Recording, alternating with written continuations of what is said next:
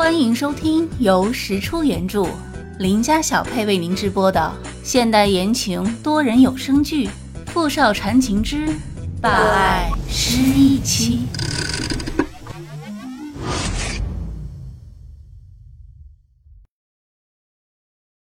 第二十七集。石小年这几天一直没有跟傅明翰开口提辞职的事，今天爸爸又来催他。对着桌子叹了两口气，然后起身准备去找傅明翰。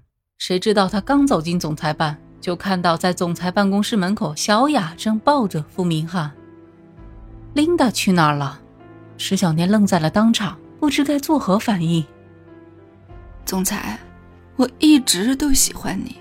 石科长他亲口和我说了，他不喜欢你，但你为什么还要和他结婚？他是骗你的，你放开，总裁，你跟石科长是不会有幸福的。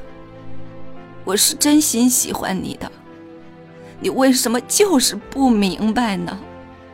上学的时候我就已经喜欢你了，已经整整八年了。乔雅紧紧地抱着傅明翰，哭得梨花带雨。虽然爱一个人没有错。但这种“我爱你，你也应该爱我”的理论实在有些荒谬。看着苦苦哀求的小雅，石小念突然觉得她一点也不可怜，反倒有点可笑。傅明翰看到了站在不远处的石小念，刚想喊他，就见他面无表情、干脆利索的转身离开了。生气了？哼，他会吃醋，就证明他心里也是有我的。晚上，傅明翰回家之前，先转到石小念家，把他叫出来，说要跟他谈点事情。石小念穿着一身很随意的家居服，晃晃悠悠地走出家门，就站在家门口，看着傅明翰，也不说话，也不过去。傅明翰无奈，只好把车重新停好，走到他面前，嘴角微微勾起，好整以暇地看着他，也不说话。没事，我就回去了。石小年转身就走。哎，傅明翰着急的一把拉住了他。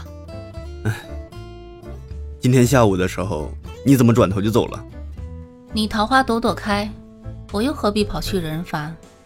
傅明翰把脸凑近了一些，就着走廊暖色调的灯光看着石小念，他觉得今天的石小念格外的好看。石小念，你吃醋了？我为什么要吃醋？你想多了。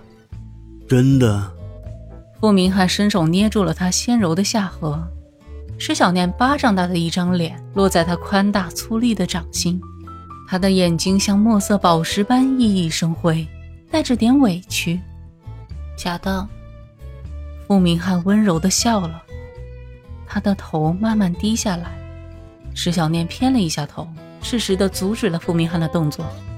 对了，我可能得回石家珠宝上班。为继承公司做些准备。你今天来找我，就是想说这个。这件事情你决定就好，有什么需要我帮忙的，随时来跟我说，我支持你。明翰，谢谢你。就这么一句谢谢。傅明翰突然又贴近他的脸，看着他的眼睛，像是要看穿他的心。那还要说什么？叫声老公听听。关！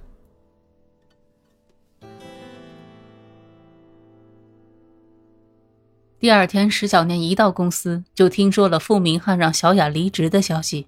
这一次，他选择了沉默，并不是他们容不下他，只是大家都明白，傅明翰根本无法回应小雅这份感情，而小雅又是个一根筋的女孩，别人劝她的话，她都听不进去。继续这么待下去，只怕她会受到更多的伤害。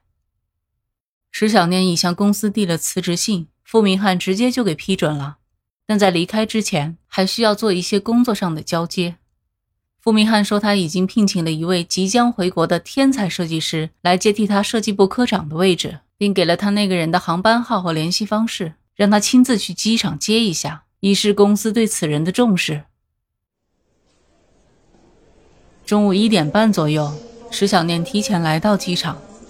他拿出傅明翰给他的信息卡，发现上面没写那个人的名字。这个时间估计傅明翰还在午休。他抬头看大屏幕显示那人乘坐的飞机已抵达，就决定干脆直接打电话给他。喂，天才设计师。你们副总也是这样称呼我的？嗯，可能我们总裁是想给我一个惊喜。你好，我是原设计部科长石小念，总裁今天特地派了我来接你，你出来了吗？石小念，你是世家珠宝石总的女儿石小念是，嗯，我很快就到了。你穿什么颜色的衣服？对方的声音突然变得急切。哦，白色的西装。OK，一会儿见。挂断电话，石小念往人流中看了看，刚刚忘记问他穿什么衣服了，只能等他来找自己。他往前面比较显眼的地方挪了挪，他平时最不喜欢人群拥挤的地方。因为人多，总无可避免会被碰到。他有轻微的洁癖，会觉得浑身不舒服。果然，怕什么来什么。旁边一个年轻女孩子，可能是因为看到亲人太过激动，猛地一抬手，刚好打到正在挪动的石小念的胳膊上。石小念原本手里拿着的手机被打掉在地。那个女孩子仿佛一点感觉也没有，继续大力地挥舞着双手，还跳了两下。石小念无奈摇了摇头，蹲下身去捡手机。他的手还没碰到手机，就见另一只修长好看的男人的手先他一步捡起了他的手机。他只得先站起身，准备向人家道谢。结果这人半天也没把手机递还给他。石小念一抬头就看到一个戴着一副超级大的墨镜，穿着时尚有品味。个子高高的大帅哥正一言不发地盯着他看，这画面就有些好笑了。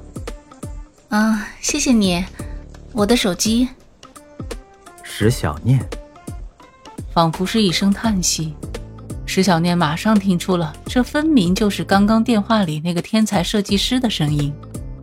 天才设计师？那个人摘下墨镜，然后盯着石小念看了半天。石小念就一直保持着脸上的微笑，大方的给他看。天才果然与常人不同，是该夸他太从容呢，还是该夸他反应弧太长呢？John，John，欢迎你回国，也欢迎你加入明翰集团。我现在就送你去公司，总裁已经在等你了。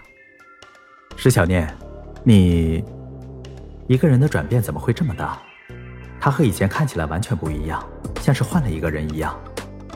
走吧，石小念说着，干脆主动伸手从他手里抽出了自己的手机，转身朝出口走去。有种天才就是这样，在某个方面格外出众，就在日常生活中不太能自理。他真的是一点也不记得我了。从机场到公司的路上，John 一直斜眸打量石小念。我脸上有东西吗？哦，没有，我就是就是觉得石小姐很面熟。难道她也认识聂小北？没听傅明翰说起过呀。两个人就这样一路各怀心思的到了公司。之后两天，石小念配合完成了最后的工作交接，回到世家珠宝接手新的工作。听说张莫凡不知道什么原因已经从公司离职。现在的设计部门只有一个副部长。